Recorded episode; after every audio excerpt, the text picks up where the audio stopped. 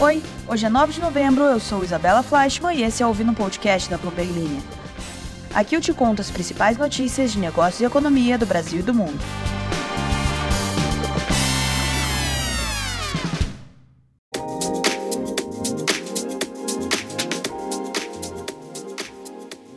Bom dia, bom dia, meus queridos ouvintes.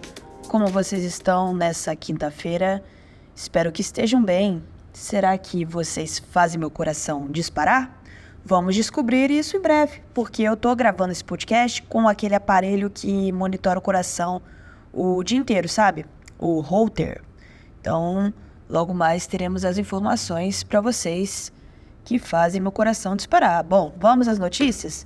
Hoje a gente vai falar da Stone e da PagSeguro que valem 90% menos depois do Pix e de aumento de concorrência. E cautela na mesa do restaurante, hein? O Madeiro, Madeiro, sabe, de hambúrguer, mantém cautela para 2024 e dá o tom do setor de restaurantes no país. Também vamos falar sobre a Enel. Eu falo Enel, mas tem gente que aqui de São Paulo que fala Enel. Me conte como falar o nome da é, empresa de energia de São Paulo, mas eu falo Enel. A Enel entrou na mira do governo após grande apagão aqui em São Paulo. Se você ainda não fez isso, se inscreve aqui no podcast para ficar sempre informado, ativa o sininho, compartilha, marca a gente, segue a gente nas redes sociais, que aí você pode ter todo um grande conteúdo. Igual ontem eu postei uma foto que era um copo do Starbucks com o logo da WeWork atrás, assim. Negócio bem semiótica.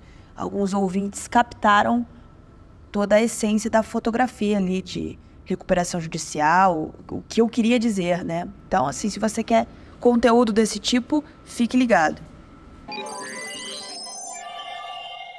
As fintechs brasileiras Stone e PagSeguro, atualmente PagBank, estão perdendo participação para as empresas de pagamentos e para o Pix do Banco Central.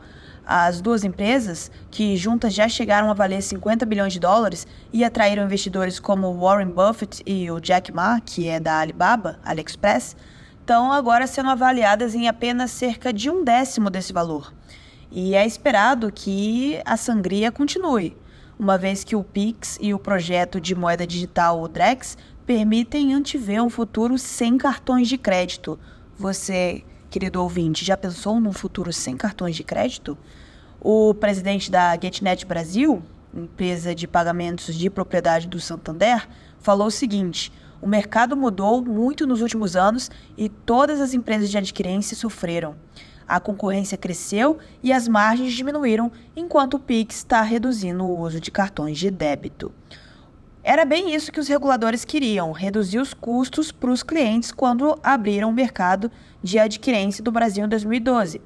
Porque antes é, só tinha dois participantes de toda essa rede de adquirência, que é o nome das maquininhas, sabe? Maquininha de cartão. Tinha a Cielo e tinha a Rede.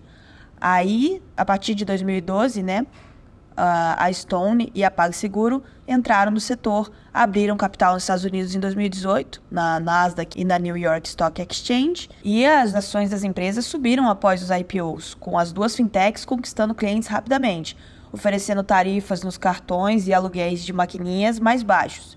Só que agora as empresas permanecem em grande parte desfavorecidas em meio à disputa acirrada por clientes. Quem falou isso foi o banco americano Goldman Sachs. Existem cerca de 300 empresas adquirentes e subadquirentes no Brasil, segundo o Smith. Isso sem falar em concorrentes como o Mercado Pago, que é a fintech do Mercado Livre, o próprio Pix do Banco Central, que não cobra tarifas de pessoas físicas e processa pagamentos instantâneos 24 horas por dia, inclusive nos finais de semana. E os bancos que cobravam pelas transferências em dinheiro foram obrigados pelo Banco Central a oferecer o Pix, que movimentou mais de 8 bilhões de transações no primeiro trimestre de 2023. No início, o Pix ganhou força junto às pessoas físicas, que usavam a novidade para enviar dinheiro para outras pessoas. Só que depois ele tirou participação no mercado dos cartões de débito, já que muitos empreendedores autônomos agora aceitam o Pix como pagamento pelos seus serviços. E aí isso permite que eles evitem o aluguel de maquininhas de cartão e as taxas para as empresas adquirentes, que é, são as taxas que as maquininhas cobram no momento que você passa o seu cartão. Agora, o Pix é aceito em quase todos os lugares como pagamento para quase todos os produtos. E novas opções estão chegando, incluindo o Pix para pagamentos recorrentes, como contas de luz e água, o Pix parcelado, que vai competir diretamente com os cartões de crédito. Segundo o presidente do Banco Central, Roberto Campos Neto, tudo isso faz parte de um plano para aumentar ainda mais a concorrência. A Companhia de Energia Elétrica Enel está sob escrutínio por autoridades brasileiras, depois de centenas de milhares de domicílios em São Paulo ficarem sem energia por dias por conta de uma tempestade que atingiu o estado mais populoso do país. Na terça-feira, cerca de 200 mil pessoas ainda estavam sem eletricidade no estado de São Paulo e na capital, depois da tempestade de ventos de 100 km por hora derrubar árvores e deixar pelo menos oito mortos. Mais de 2 milhões de residentes perderam energia durante o final de semana. O Ministério da Justiça deu à Enel, na segunda-feira, 24 horas para fornecer informações sobre quanto tempo vai durar o apagão, de acordo com um comunicado em seu site. A Enel disse que vai responder dentro do prazo solicitado e se recusou a comentar quando a energia será totalmente restaurada. O ministro da Justiça, Flávio Dino, disse que a Enel pode ser multada em até 50 milhões de reais, segundo o portal UOL a Agência Nacional de Energia Elétrica e o Ministério de Minas e Energia também estão monitorando o impacto que a tempestade teve no fornecimento de energia. Se você perdeu, na terça-feira eu falei com especialistas sobre os impactos econômicos da tempestade e do apagão aqui em São Paulo. Os impactos vão desde bares e restaurantes que não conseguiram vender, de perda de estoque, com geladeiras não funcionando, de acionamento das seguradoras, enfim. Para conferir tudo, volta lá na terça-feira no nosso Ouvindo um Podcast, os impactos econômicos do apagão em São Paulo. E o Grupo Madeiro, fundado e controlado pelo chefe Junior Dursky, manteve o seu projeto de expansão engavetado em 2023 e vai entrar em 2024 ainda com um tom de cautela por conta do endividamento elevado e das incertezas econômicas. E isso é um exemplo das dificuldades que predominam no setor de restaurantes de maneira ampla e que devem dar o tom dos resultados financeiros do terceiro trimestre. A rede de restaurantes de estilo casual, que renegociou uma dívida de quase um bilhão de reais nesse ano, espera um sinal dos bancos credores para retomar o plano de abertura de capital com um IPO a fim de captar recursos com menor custos do que no mercado de dívida. Em entrevista ao nosso repórter Sérgio Ripardo, o CFO do Madeiro, Ariel Disse descartar acelerar o projeto de expansão que previa dobrar o número de unidades para 500 lojas em 2026. A rede deve encerrar o ano com 275 lojas, número igual ao de dezembro do ano passado. Existe apenas a possibilidade da abertura de uma unidade em Maringá, cidade do Noroeste Paranaense, em dezembro, mas o grupo ainda não decidiu se posterga ou não a inauguração para o ano que vem. Para 2024, o CFO projeta abrir pelo menos três novas lojas, que podem no máximo chegar a quatro ou cinco. Não fechamos nenhuma operação em 2023, apenas transformamos três unidades do Jerônimo em Madeiro que tem uma margem de lucro maior, segundo o executivo. E a cautela do Madeiro não é uma postura isolada. Diferentes empresas do setor de restaurantes, com capital aberto na bolsa ou fechado, ainda buscam recuperar os níveis de vendas registrados antes da pandemia. Em alguns casos, as companhias enfrentam situações financeiras delicadas.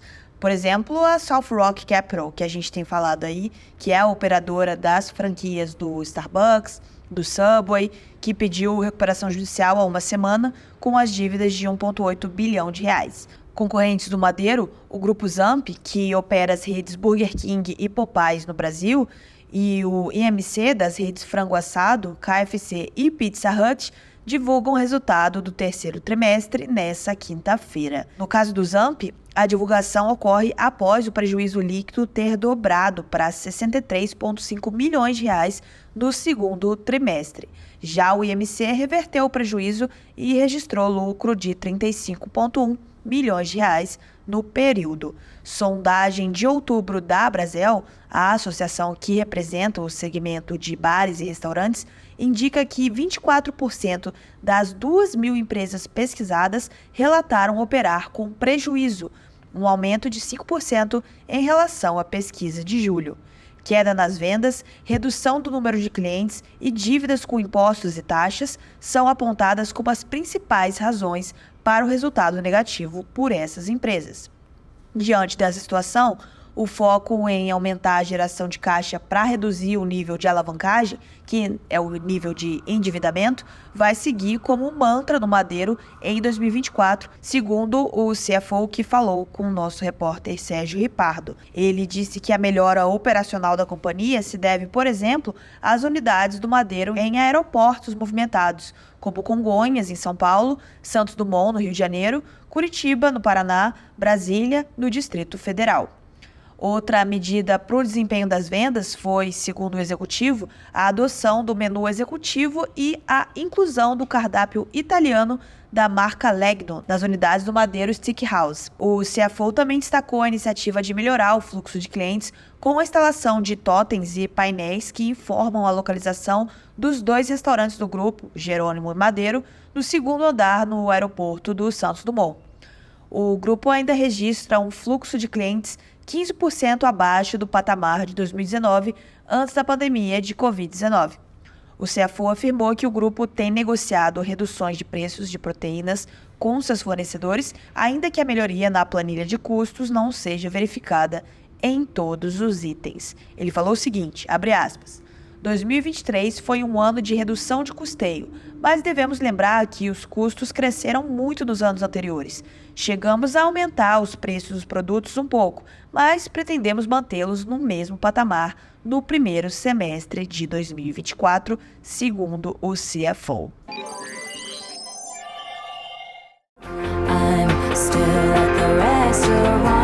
Still sitting in a corner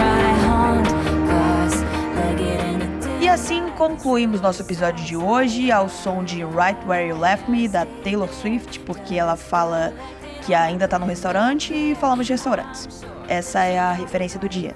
Espero que tenham gostado. E tá chegando, né? Tá chegando, a Taylor já chegou na Argentina, daqui a pouco tá aqui no Brasil e quero saber você, querido que nos escuta, foi algum show em novembro?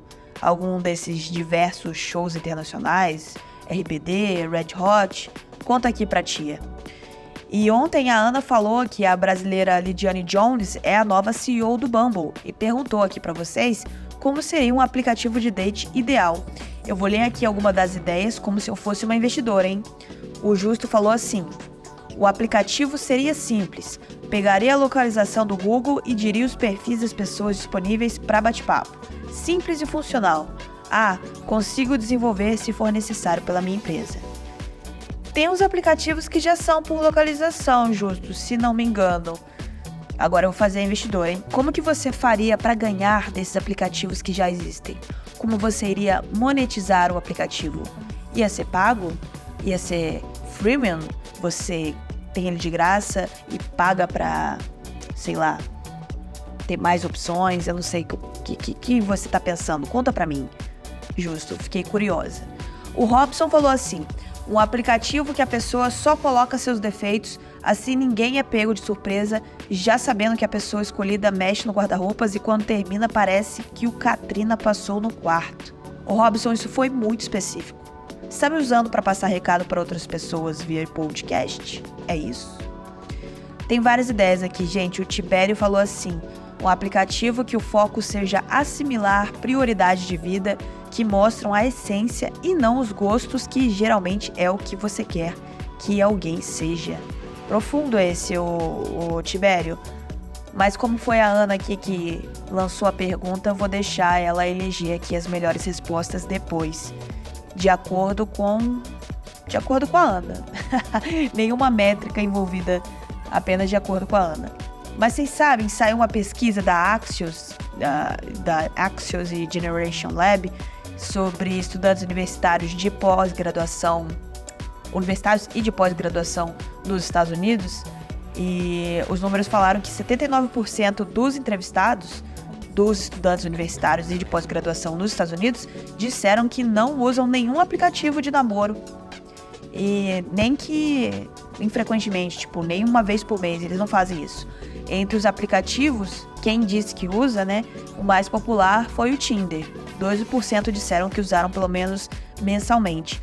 Só que é isso, os estudantes universitários que são o público-alvo para aplicativos de namoro, como empresas como o Tinder e o Bumble, as pessoas não estão utilizando aí. Pelo menos nos Estados Unidos, a geração mais nova não está usando. Inclusive, o Axios entrevistou aqui uma jovem que disse que sente que os aplicativos de namoro arruinaram a cena de date para muitas pessoas, prejudicaram a autoconfiança confiança, e ela falou que prefere começar como amigos pessoalmente, né, conhecer, começar como amigos, do que usar um aplicativo que vai promover encontros casuais. Isso aí quem falou foi uma das entrevistadas do Axios, que fez aí essa pesquisa dizendo que os jovens americanos de universidades não estão querendo muito utilizar aplicativos de date.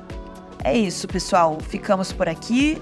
Obrigada pela companhia de vocês. Boa quinta-feira e até mais.